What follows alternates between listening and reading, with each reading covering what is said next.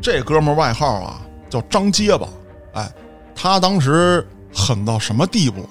杀人放火咱就不说了，土匪都干这点事儿，标配，哎，奸淫掳掠咱也不拿他当做重头戏来讲，嗯，这也是土匪的标配，嘎人卵子，我操，吃人心，扒人皮，哦对，，哎这就有点早期邪教的味道了。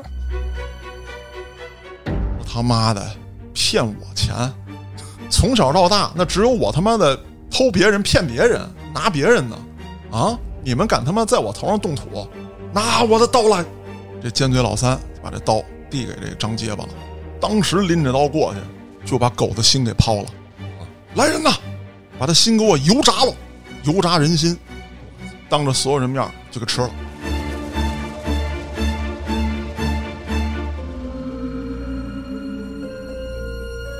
就在这时候，说再续一颗吧。啊，哎，这守卫把烟叼起来，这张结巴借着点火这功夫，拿这火柴一划，燎了这哥们眼睛了。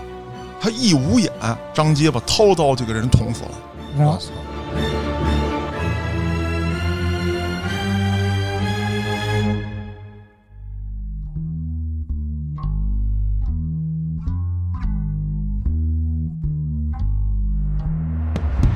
欢迎大家收听《后端案内人》。如果您有比较离奇的案件，愿意和我们分享，可以在微信公众号中搜索“后端组”，里面有小编的联系方式。您可以通过小编加入我们的微信群，欢迎您到群内与我们聊天互动。我是主播嘉哥，我是探员剑术，啊，我是太原秋，今天是给大家带来微课玩家我。滚犊子！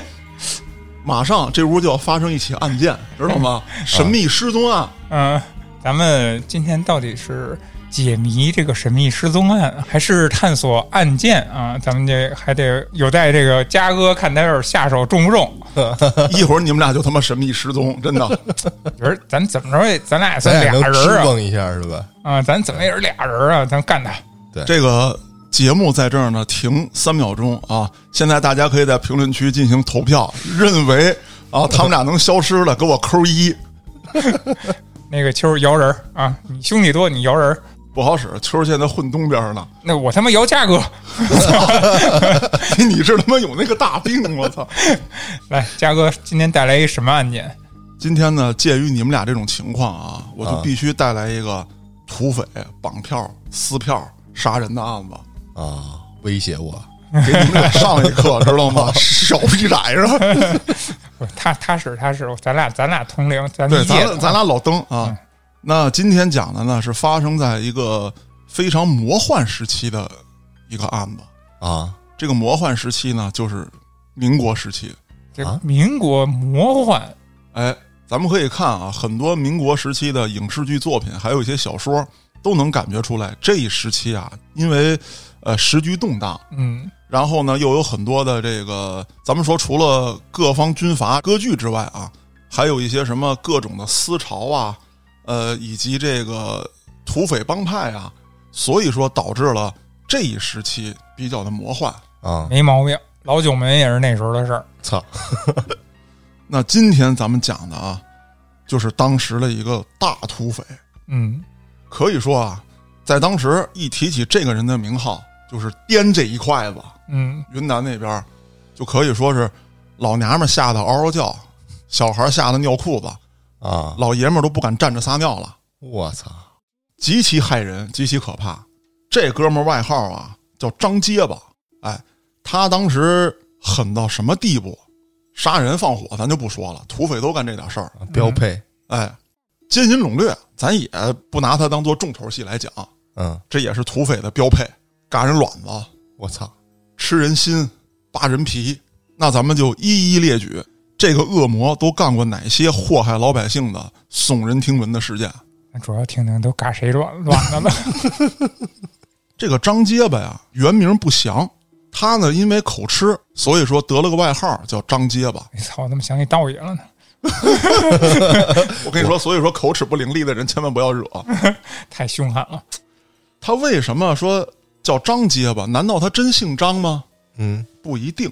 这人呢是一八九九年出生在兰平县，后来也不知道是到了十几岁的时候，那个时候也很混乱啊，不像现在征兵得满十八岁，那会儿到处抓壮丁。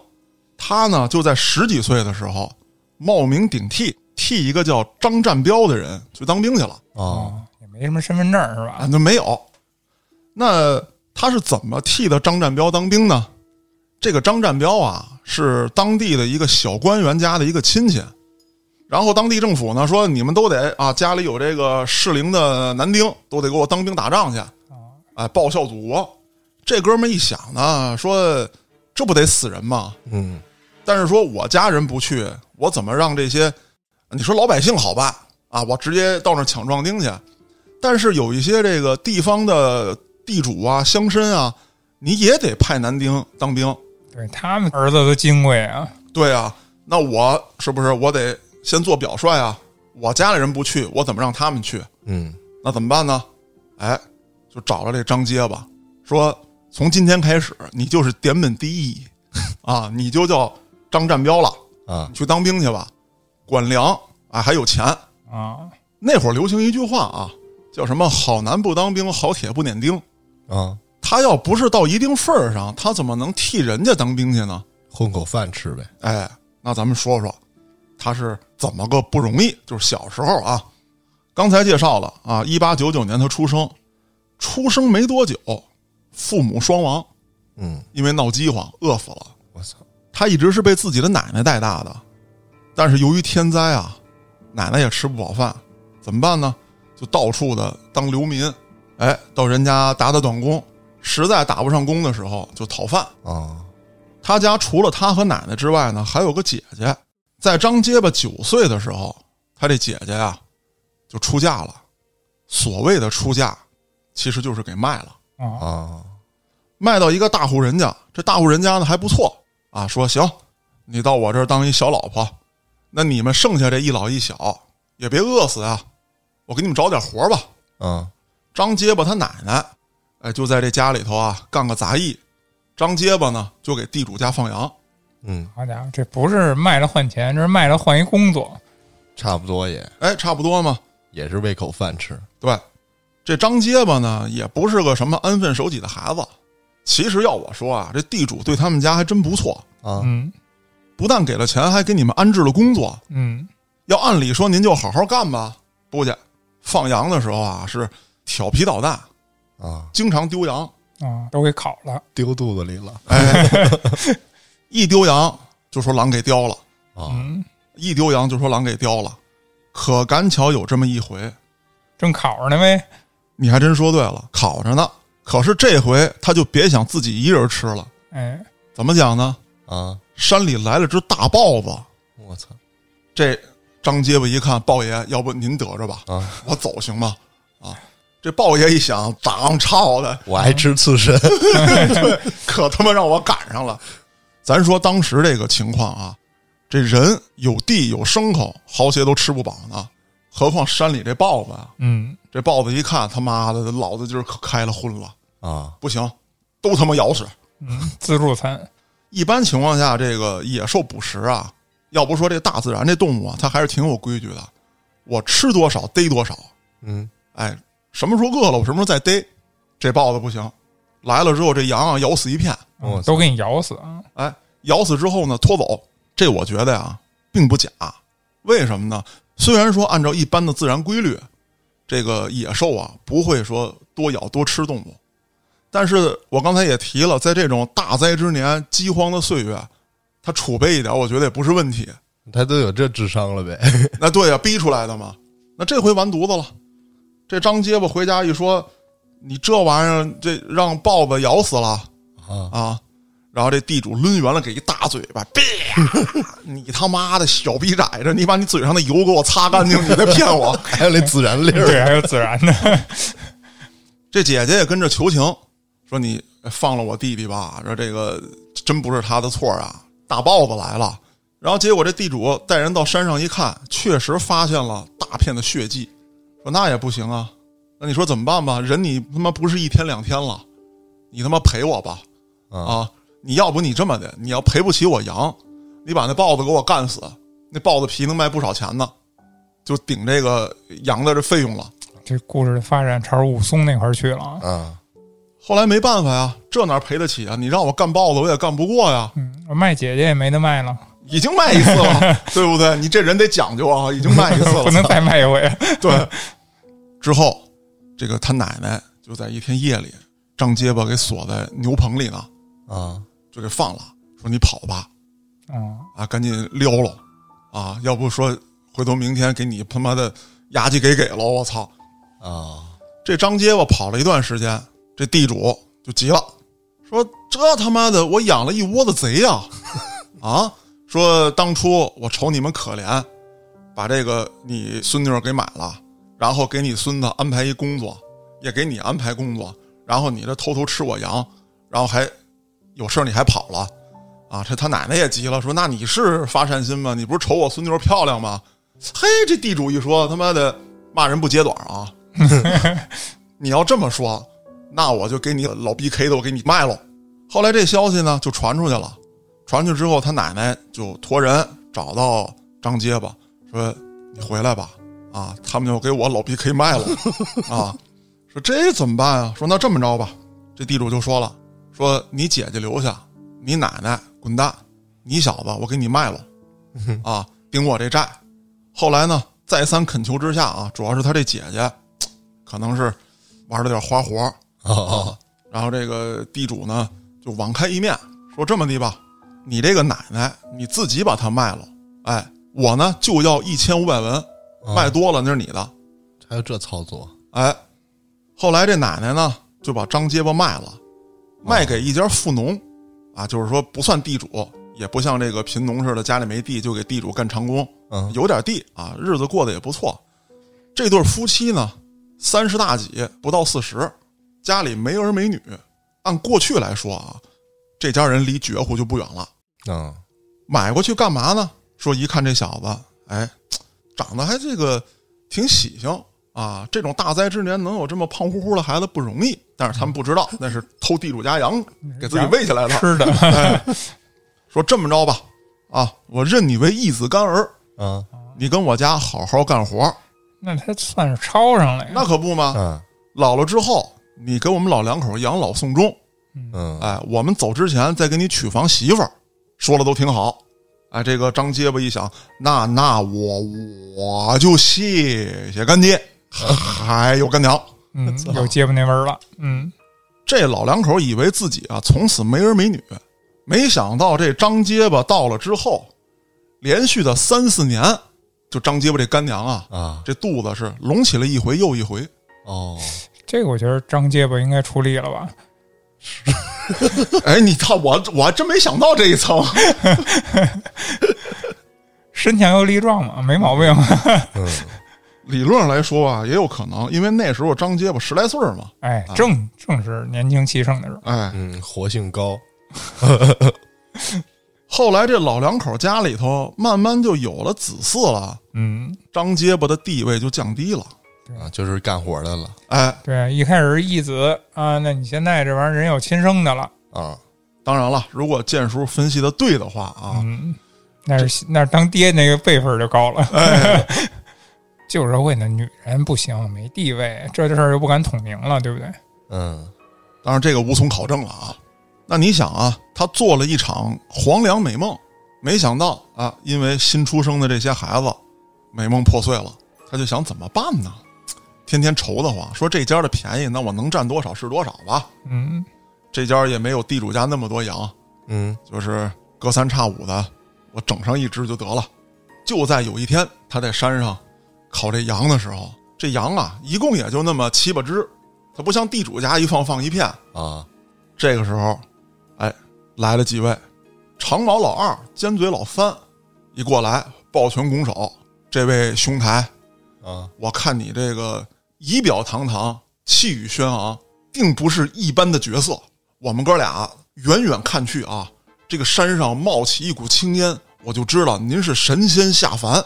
这张结巴脑子也是他妈有大病，那废话，那青烟是他妈烤羊肉起来的。这俩兄弟莫不是闻着味儿来的吧？哎， 你想这马屁一拍，一来二去的，这仨人儿就结拜了。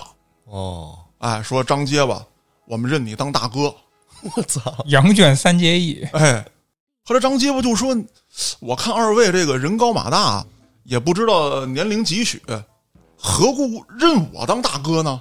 其中这个尖嘴老三就说了。啊说大哥你不知道啊，一般情况下啊，如果天降奇才，因为这人啊能个儿太大，他不能给你占全乎了，高低你得有点毛病。你看你这嘴就有毛病，啊这就是什么呢？你是天降奇人，哎，然后老天爷呢给你取走一样，不能让你占太全乎了，所以你气宇非凡。啊然后后来张结巴一听，你说的没准儿还真就是这么回事儿。啊！哎，毕竟脑子确实不太好使。太逼真了，这描述的说那行吧，那以后咱仨就是土匪了啊， 直接落草了啊，就落草了吧。哥仨聊的挺高兴，说咱们这山头了吗？你看这海拔一共六十多米啊，咱们就占山为王了啊！啊咱仨大当家、二当家、三当家，这几个十来岁的孩子聊得正高兴呢，就听这个山坡底下这主人家喊了：“赶紧他妈回来！” 屁窄着，哎哎，好嘞，干爹， 就下山了。啊后来呢，连续这些日子吧，就这仨孩子就动不动聚在一起吹牛逼啊啊，就想着自己的宏图伟业。一晃呢，几年过去了，这张结巴啊，有一天啊，正准备赶着这个最后剩下的这两头羊啊！啊上山呢，我操，刚才听故事的时候还七八只羊呢，准备接着跟这个哥俩吹牛逼去，啊说：“哎，今儿你别出门了，有一桩好事啊！”这干爹叫住他的啊，说有一桩好事，你得去办。啊说什么事儿啊？准备送你当兵。啊，这么着接上了，哎，那你想啊，他这干爹，呃，算是一富农，家里呢有点儿家底儿，所以说呢，认识了一些这个啊当地的豪绅。那豪绅就找到他，说了这个事儿，我家亲戚家孩子不能当兵，你这边儿哎顶上一个。这富农一听啊，特别高兴，为什么呢？第一啊，张结巴年龄可越来越大了。该娶媳妇儿了一个是该娶媳妇儿了，再有一个他也看出来了，张结巴现在对他们家不满。啊，而且羊也不够吃了，对，还两只了啊这小子要是动了狠心，他们一家子可吃不了兜着走，哦，有点引狼入室的这个感觉了。实际上对他已经出现了疑心了早就出现了，那羊他妈的一共七八只，那能数不明白吗？主要是又惹不起，然后你还没出处，你没法给他交代，你这么着一轰走，齐活了呀，对不对？对啊，那临走之前，这张结巴就找到自己这俩兄弟，嗯啊说我要走了，我要参军去了。这尖嘴老三就说了：“大哥，正所谓一将功成万骨枯啊，您这一遭啊，戎马生涯就要起来了。啊待到来日，必将是位大将军。等着您啊，这个兵强马壮的时候，记得回来叫上我们哥俩，我们辅佐您左右。哎，卧龙凤雏，得一可安天下。哦你得我们哥俩俩人儿，啊，以后皇帝也有的做。哇这老三，我跟你说，但凡戴上墨镜，就是那个站街算卦的，哎，有点道爷这劲儿哈。嗯，那个那个嘴皮子，我真的绝了，这一忽悠啊，本来说呢，去当兵去，给了几块大洋，是安家费，这个干爹也没要啊，就是张结巴他干爹呀、也没要，心想了，你赶紧走就完了啊，给你便宜全都给你，嗯就把这几块大洋给了张结巴了。这张结巴听尖嘴老三这么一念叨，当即把几块大洋掏出来，啪就拍在这儿了，说大哥这一去啊，凶险异常，枪炮不长眼啊。如若我能回来啊，定然带上你们哥俩；如若我回不来，这就是大哥给你们的，啊你们好生留着，咱们兄弟一场，是吧？为人啊，江湖上混，义字当先。这尖嘴老三当时就扑通跪下，眼泪都下来了，声泪俱下，手捧了几块大洋，啊说：“哥哥，你放心啊，这些钱我们哥俩绝对不动。万一您有用得着的地方，咱拿这笔钱招兵买马。啊！这会儿他们仨十八岁了吗，应该没有。那你想，那话多中二吧？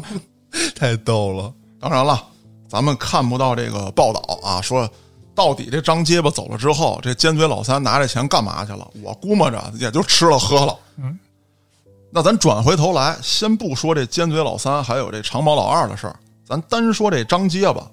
这不是当兵去了吗？服役他苦啊！咱无论怎么说，说你是地方军阀也好，啊，你是这个正规军也罢，你去了就得接受训练，嗯，你还得接受管教。张结巴自由散漫惯了，而且呢，这个尖嘴老三是吧，又给他做了一一出洗脑。啊，我他妈真是那个呀！啊，我以后要封侯拜相，啊你让我站军姿走正步，啊他妈大半夜我睡正香呢，你他妈吹个哨我就得起来，然后什么衣服穿不正你还踹我，啊真他妈难受！我出去玩去，我得跑。不服我，哎，就这么的跑出去了。那你想啊，这个军官人家管你那套呢，这什么地儿？这他妈军营，是龙你杂木套盘着，是虎你杂木套卧着，嗯，你跟我这扯那没用的，我不削你，啊！给我递过来。这张结巴当时正在县里头喝酒呢，喝的是他妈伊犁歪斜，调戏妇女，呦喂，正他妈美呢。突然间晴天霹雳，一个大逼斗，啪，抽的他妈震天响。这张结巴捂着脸，你知道他妈一个大逼斗对于一个土匪来说造成多大的伤害吗？听了这么多期故事，我知道一个大逼斗对嘉哥造成什么伤 害了，特别形象。哎，就给薅回去了。薅回去之后呢，这个军官看着来气啊，说：“你他妈哪有点当兵的样子啊？现在什么时期？啊保家卫国，你得护着老百姓。你这可好，喝成这样，违反军纪，调戏妇女，我要不严惩你，怎么给老百姓一个交代？啊我揍他，还不能说跟院里揍，先给他捆一宿。第二天一早拉到县城里面去，啊，说这是我们的兵，啊，因为违反军纪调戏老百姓，我们今天决定揍他一顿，啊，打了四十军棍，揍他那就一个惨呐、当街就是给老百姓看的，哎，那被打之后呢，他就怀恨在心，就不出号。什么叫不出号呢？就不训练。我这打成这样了，训练不了，嗯，这长官就说呢，那训练不了就先养两天，但是逼窄着我告诉你啊，我他妈要见你，哎，能他妈溜达喽，啊，你不训练，你看我整不整死你就完了。哦，那这人呢，他待不住啊。这军官知道，哎，说这小子呀，他待不住，他在床上装病也就装个一两天，他迟早他还得出去跑去玩去。我要再逮着你就打死你真要打死的，啊！不是，当然不是说真啊 要打死了，他最起码来讲，啊他是一个有生战斗力嘛。嗯为的目的还是说给他训练出来，啊，能够上战场打仗。啊，我为了目的就就是让警示大家，不，那倒也不是啊，就是他呢也不知道这人是冒名顶替的，什么也不知道，就是哦一视同仁，就是当兵的谁犯了错，他都这么对待。嗯，哎，那后来有这么一天夜里，这张结巴呀，就假装上厕所，跟这个守夜的这哥们儿套近乎。哎呦，我操，兄弟，我操，这两天亏你照顾了啊！当兵的这个这黑头太狠了。啊，啊，这顿削我呀！啊，他手底下那个练拳击那个，我给我锤的，啊，真他妈狠啊！你亏了你了啊，兄弟！这哥俩呢聊天儿，哎，递了根烟，正抽着呢，哎，没事儿，当兵的都不容易，但是你小子也不能老犯纪律啊啊！咱们得怎么着怎么着，聊着呢，俩人挺好。就在这时候，说再续一颗吧，啊，哎，这守卫把烟叼起来，这张结巴借着点火这功夫，拿这火柴一划，燎了这哥们眼睛了。他一捂眼，张结巴掏刀就给人捅死了。然我后操，突然这么下狠手了。他受不了了，要跑是吧？哎哦，捅死之后，抢了这人身上的枪、刀哦，就跑了。回山上了哎，回到家之后，这个是一个夜晚嘛，啊，就叩打房门，梆梆梆梆梆梆。这尖嘴老三就一推门，嗯，这屋里啊正坐着几位呢，吃着喝着。就是看大洋，这张老三一看，当时脑子叭转了七千六百圈儿，赶紧冲屋里喊：“我说什么来着，弟兄们，大哥回来了哎，这正招兵买马呢。！” 然后这个张结巴一进屋也犯愣啊，这什么情况？这屋里坐这么好几票人，然后这个尖嘴老三一拍桌子，啪，有没有点眼力劲儿？都他妈给我站起来！大哥来了！哦，然后这几个人赶紧站起来，大哥，大哥，大哥，叫上了。哎，说大哥，我给你介绍介绍啊，这几位这可以说啊，个个身怀绝技，啊，啊，我给你介绍介绍，这都是我为你招兵买马的。没想到大哥你这么快就回来了，现在弟兄们啊是要粮没粮，要钱没钱，我已经变卖了家里的很多东西在养这支队伍。啊，大哥你可回来了，要不说再晚几天兄弟我就熬不住了。然后说咱们先把这话放到一边儿啊，我给你介绍介绍，这位是村东头的狗子。啊，这个张结巴就问了，他有什么特长啊？嗅觉哈，说这小子盯梢放哨是个一把手，啊，哎，就这几回吧，我们偷鸡都是他放的哨。大哥，您看这只鸡，我炖的这只就是我们偷来的。啊，你再看这位啊，本名罗有权，外号罗老歪。啊，说这哥们儿有什么特长啊？说这哥们儿会骗。啊，哎，这个一般情况之下啊，他弄点这个计谋，弄点什么东西，一把好手啊，这以后也是军师。啊，这罗老歪心里就说了：“论到骗，我他妈的有你尖嘴老三牛逼吗？是啊，你他妈骗子，那整个掂这一袋子一把手了，你都。反正啪啪啪挨个一介绍啊，说这个叫草上飞，啊，那个叫他妈的草壳里蹦，我操，反正就就各种这个歪瓜裂枣吧。当然了，说这里面有一个小子确实有两把刷子，啊，就是所谓的这个草上飞。哦，说他打小啊童子功学过功夫，但是嘞这功夫有点问题。他小时候啊是被拐走的，是有一个人贩子给他拐走了。拐走之后，他认的这位爹啊，也就是说人贩子拐走之后给他卖了之后啊，买他的这个人是一飞贼。哦，哎，飞贼呢打算让他接班儿，干嘛呢？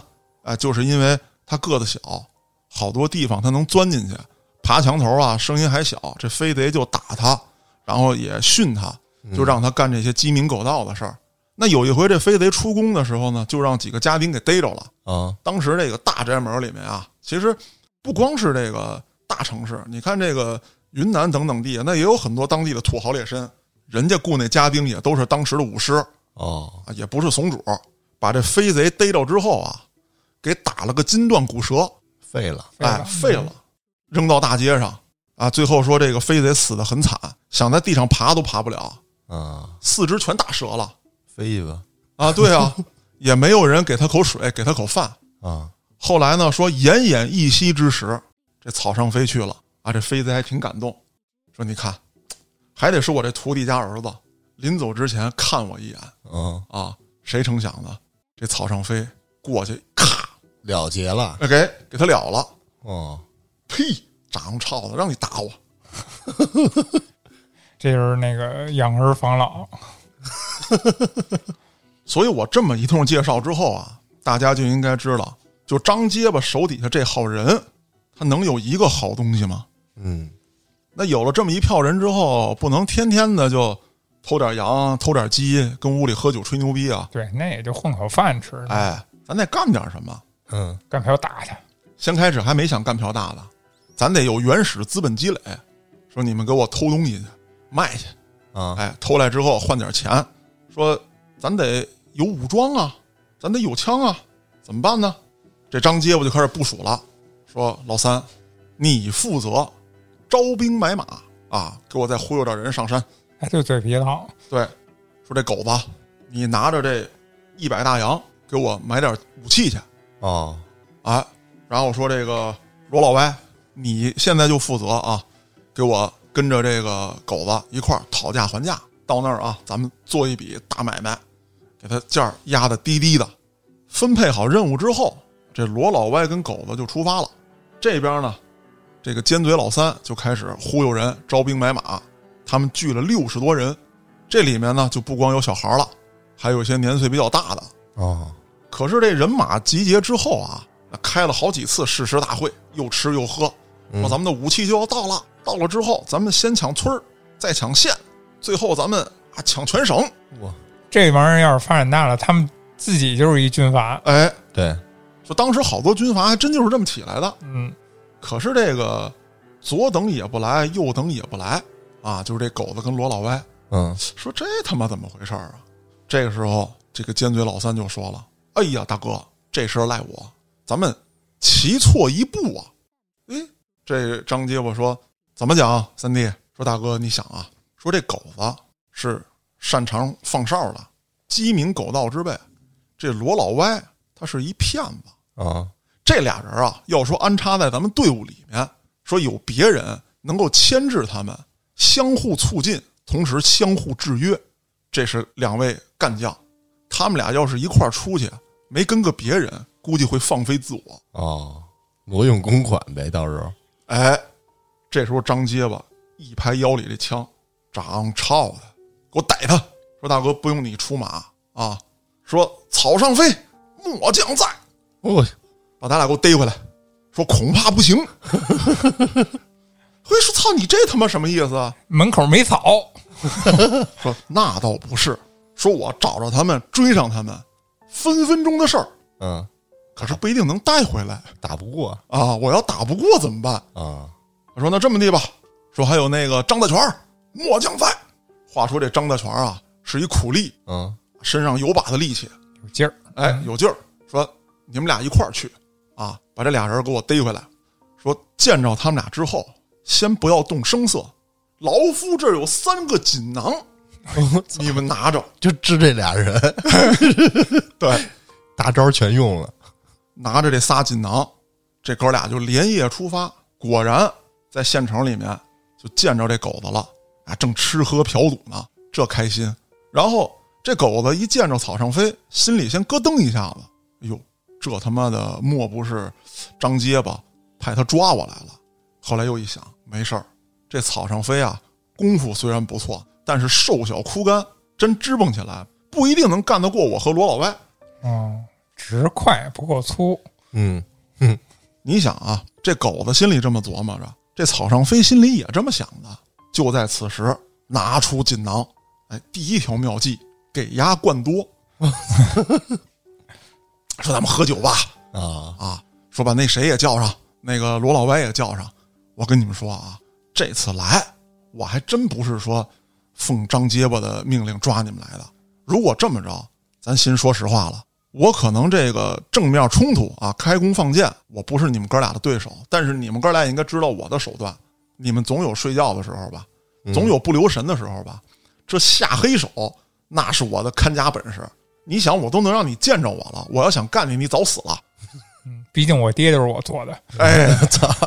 我连我爹都杀，我多狠！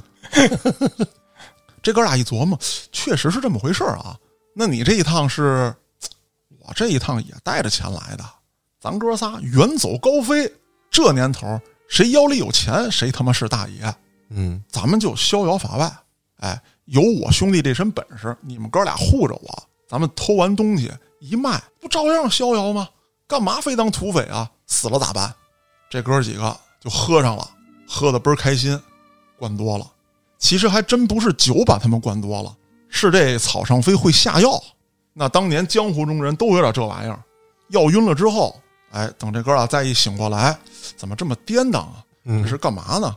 哎，就看这苦力把他俩捆起来背自己身上，往回背呢啊这，苦力着实有把力，一边一个，啊，担着当当当当地当，哎就给担回去了。这张结巴一看，我套你妈的，啊，我他妈是土匪头子，你们把我钱弄走了啊！整顿军纪啊！我跟你说，我当兵的这几天没白学，你知道吗？嗯人家怎么对我的，我就怎么对你们。还得加个更字儿。第一，先把他们手脚打折，我操，给我捆柱子上晾着。每天早上第一件事儿啊，咱也别什么升旗啊、做操啊都没有。每天早上第一件事儿，给我挨个抽他们大嘴巴，啪啪啪抽，抽完之后还不解气。有一天，这个张结巴喝多了，说他妈的骗我钱，从小到大那只有我他妈的偷别人、骗别人、拿别人的啊！你们敢他妈在我头上动土，拿我的刀来！这尖嘴老三就把这刀递给这张结巴了，当时拎着刀过去就把狗的心给抛了。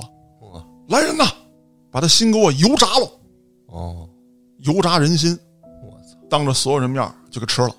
说以后啊，咱们都是兄弟，如若跟着我混，咱们好好的，银子大把大把；如若背叛我，就是这个下场。嗯掏心挖肾啊！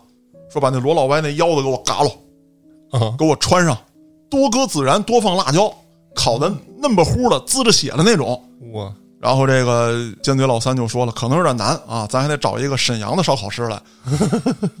反正吧，哎，就是把这俩人的心肝脾肺，这都给嘎了，给吃了。啊，这一下，这一票土匪可就害了怕了，嗯，说这张结巴可他妈太狠了，杀人放火的我们不是没见过，好家伙，活人抛心肝啊，这不是恶魔一般吗？而且还吃人，啊，那此事告一段落之后，哎，这个张结巴还得继续买枪，怎么办呢？他知道啊，就是当时很多的这个逃兵，哎，他们一般逃兵呢都往山上跑，他就让人跟这些逃兵啊交换，哦，哎，你这枪啊、炮啊，甚至军装啊，反正这个只要是能杀人的东西，你都给我换回来，咱们拿钱换。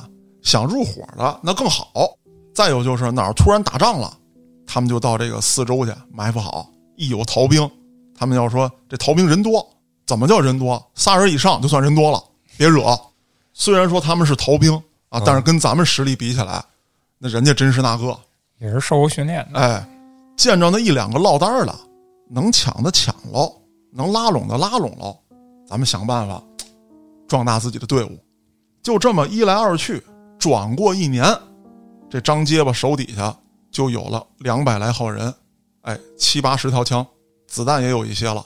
张结巴就琢磨了，说咱们啊要开始了，嗯，队伍成型了，哎，咱们先抢个村子，啊，第一票抢成了，到那儿烧杀抢掠，弄了点粮食啊，这个钱财衣物。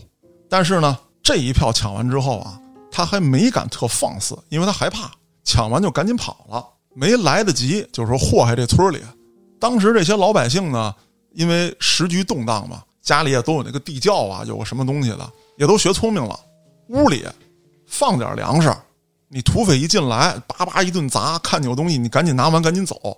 剩下的一些比较贵重的呢，都藏在地窖里，人也躲在地窖里，哎，所以说呢，有了一点小收获，自己也没什么伤亡，这一下就飘了，说咱他妈抢县城去，哦，没问题，干他们！县城里面就那个保安队有五十来号人啊，他们其他人都已经分散出去了。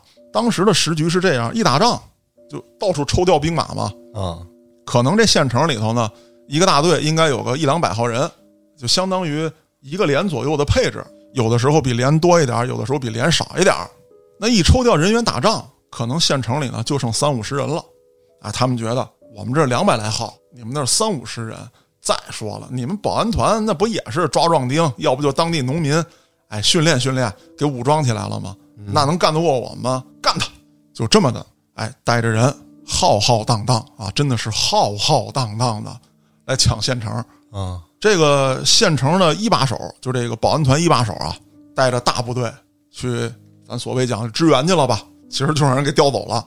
这副队长呢，正在这墙头视察呢，哎，说这他妈的啊，钱也不给，粮也不给，动不动还拉我们人，正骂街呢啊！一看，这这帮拎着他妈的镐把子的，还有几杆枪，这干嘛来了？是过来投靠咱们的吗？啊，赶紧迎接，然后就就赶紧赶紧拉进来拉进来，哼然后一看不对劲，骂着街就过来了，套里哇的，张昭干死你们，整死你们，我们要烧杀抢掠，都是我的，老娘们儿给我交出来，咱们就不能要这小姑娘吗？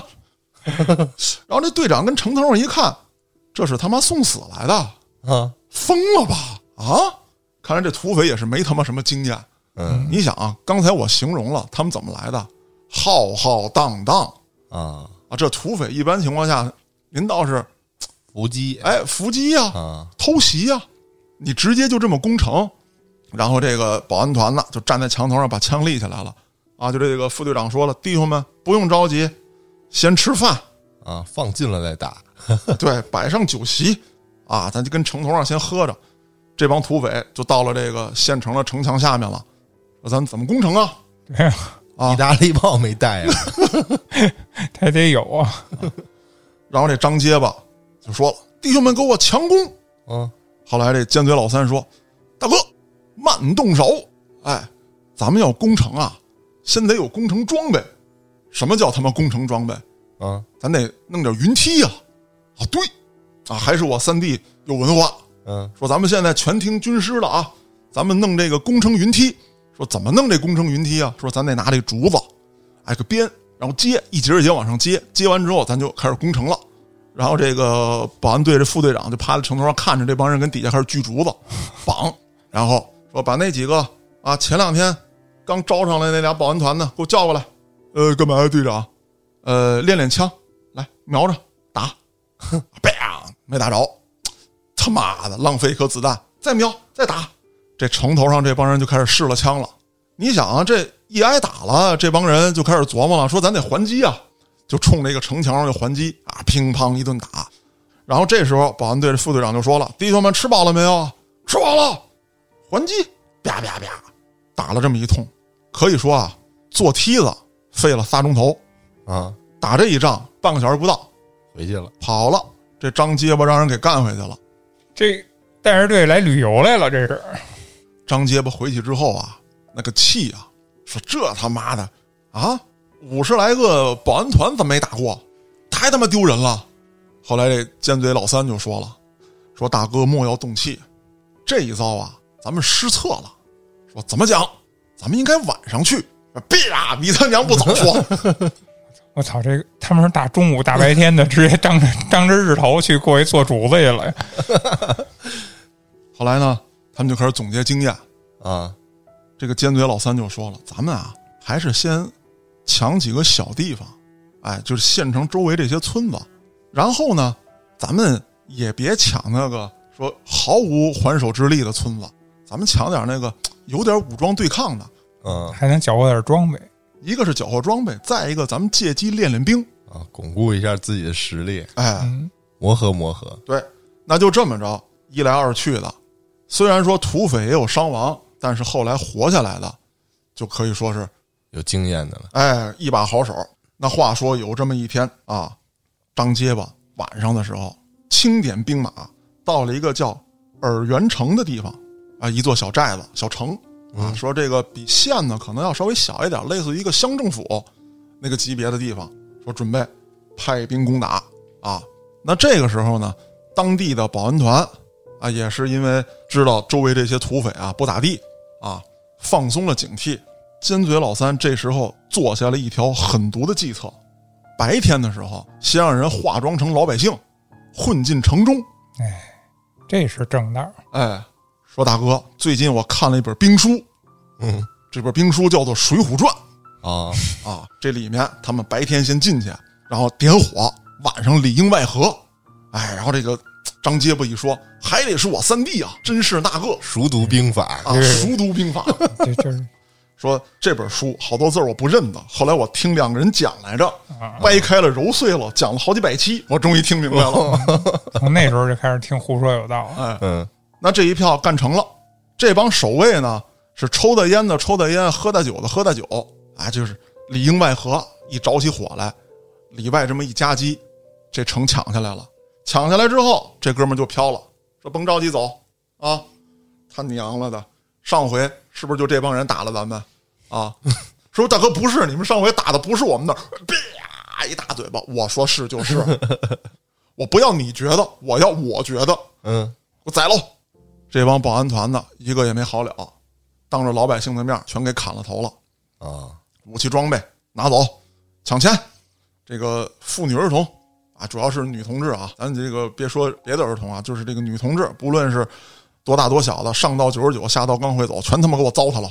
我操，这个时候呢，正好有这么一个县长家的公子也在这个城里面呢，县长不在，公子在呢，啊，说一看这人穿戴打扮不像一般人啊。这时候尖嘴老三就过来了，他是县长家的二公子。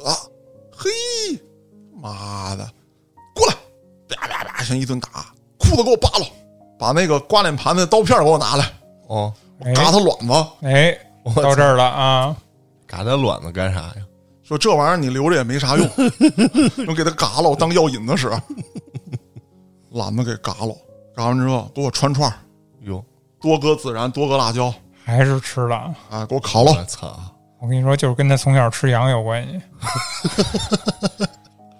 这公子卵子被嘎了之后，他疼啊那肯定啊，他疼，他嗷嗷叫啊，啊，说他妈你你他妈叫他妈的，叫的老子心烦意乱，给他给他口条给我嘎了，舌头也给绞下来了，后来瞅他跟那地上，他疼啊，叫不出来，他他雇佣啊，啊滚，真他妈烦，给我拉过来，拦腰砍断，我操剩下的啊，你想啊，这个他糟蹋妇女，啊，那有的那老爷们儿带血性的就要反抗啊，但凡是反抗的，全给我逮起来，人皮活剥，我操，活剥了人皮啊，烧杀抢掠一番之后，撤军。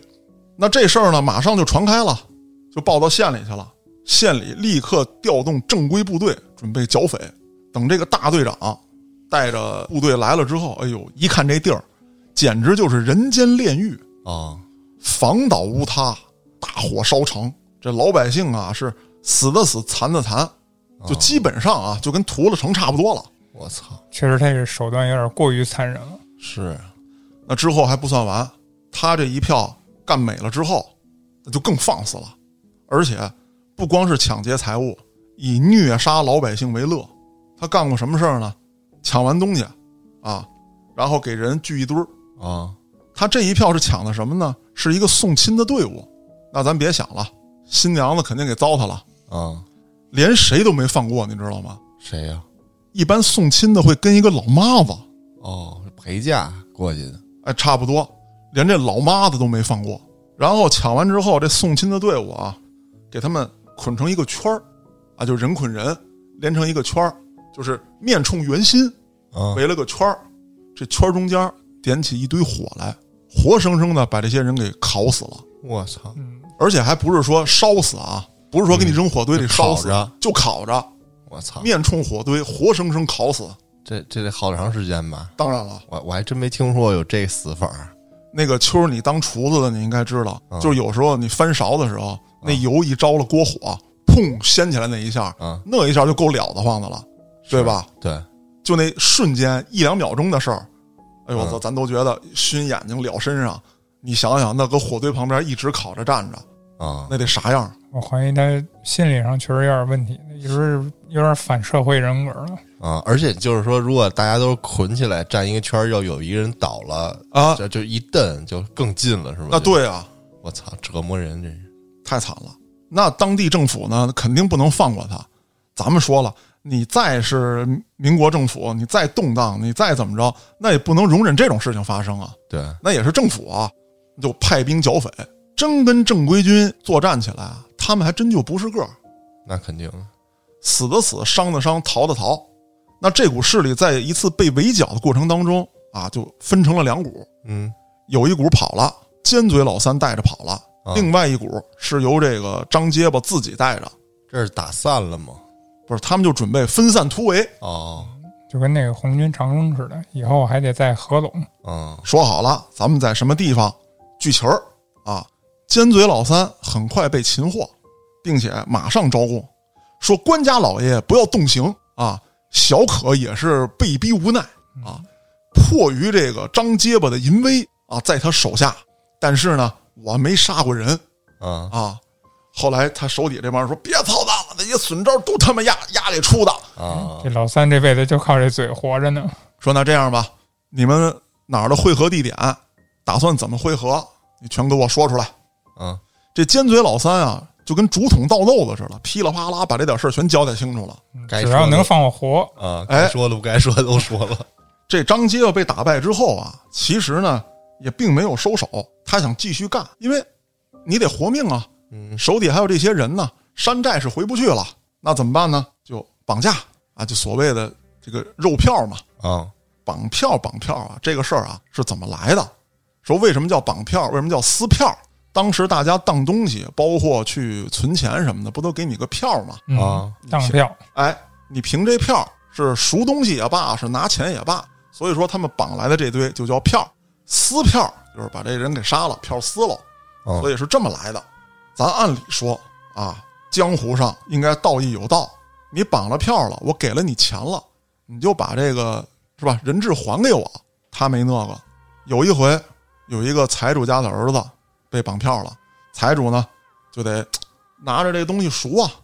第一次去让老管家去的，不行，东西扣下，老管家回去不够，你得亲自来，得让这财主亲自来。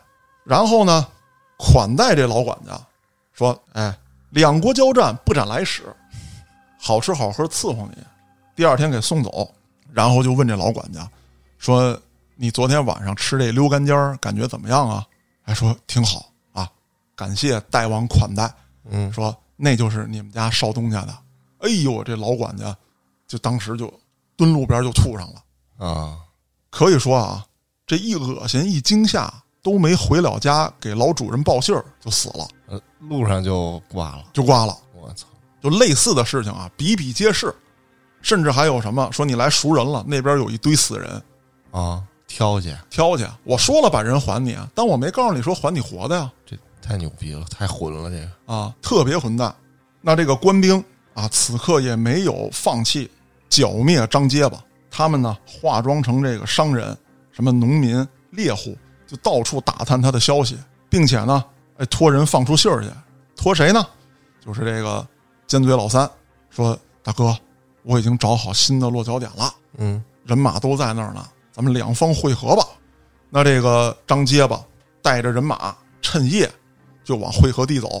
中计了，哎，走着走着，这尖嘴老三就说了：“说大哥，我想拉屎。” 说那你去吧。这尖嘴老三一下就扎到草丛当中，消失不见。啊，后来这张结巴一看，哎，难道说他也有草上飞的功夫吗？啊，还没明白过来怎么回事儿呢，官兵就从草丛当中冲出来了，一下把这张结巴擒获了啊！当然了，对于张结巴被抓，还有另外一个说法啊，网上有这么说的，说是有一年的腊月二十一啊，张结巴正在吃喝嫖赌，被官军所抓。无论哪种结果吧，对于这个恶棍、这个恶魔啊，他的结果一定是被法办了。只不过说呢，民间的传说太多啊，有各个说法。我拢这个案子的时候呢，大概发现了十来种对于他最后结局的说法。嗯，支持率比较高的啊，一个是刚才我说的被尖嘴老三所骗，半路截杀；另外一种呢，就是刚才我提到了，说是腊月二十一的时候，他吃喝嫖赌的时候让人给办了。还有一种说法说的是什么呢？说当地有一位老乡绅啊，说很有威望，这个张结巴派手下的一个人去与这位乡绅啊联络，说是为什么能联络到这位乡绅呢？说自己手下跟乡绅是亲戚，啊，说打算呢，哎，交出点钱财，让乡绅呢帮他做一个假的证件，逃出云南。乡绅当时就把这事儿报告给了地方政府，地方政府呢就让乡绅出面骗他，说这位老乡绅啊在当地威望特别高，而且呢可以说是戎马一生，原先也是当兵的，那就是由这位老乡绅带着自己手下的这些家丁把张结巴擒住的。但无论哪种结果，刚才我也说了，最终一定是将他法办。嗯，我觉得这得上那个绞刑台或者什么，给凌迟致死，就是当时啊，可能还没有这个这种，就清政府被推翻了嘛，嗯，那就没有这种刑法。但是无论怎么说啊，咱们还是讲到我节目一开始提到那句话，就是在整个民国时期啊，那是非常魔幻的一个年代，动荡。啊，特别动荡。其啊实我听完他这个，其实也没有特大的本事，这个张结啊对巴，但是就够是狠，啊，就是赶上这个时候动荡，没人治他们，然后啊一个是够狠，一个是够变态，就就主要就是这个事儿做完之后，让人觉得有点儿怎么说恶魔的行径嘛。东方汉尼拔嘛，嗯，但是没有什么特别牛逼的本事，这人，啊，对，还真就是这样。嗯呃，因为今天节目关系啊，其实很多在民国时期的悍匪啊，咱们还没有讲，以后有机会呢，咱们再慢慢安排。比方说这个刘培基啊，还有孙美瑶啊等等这些人，在当时民国来说，都曾经办下过怎么讲呢，就是轰动一时的大案啊啊，特别是还有绑架老外的、哦抢劫列车的，甚至说跟正规军兵戎相见的，嗯，都有。那咱们以后有机会，如果说听众朋友们想听，可以给我留言，咱们再慢慢安排。如果说对于这部分内容呢，呃，不是很感兴趣，咱们还可以安排别的啊。那今天咱们就先聊到这儿，我是主播嘉哥，咱们下个案子再见。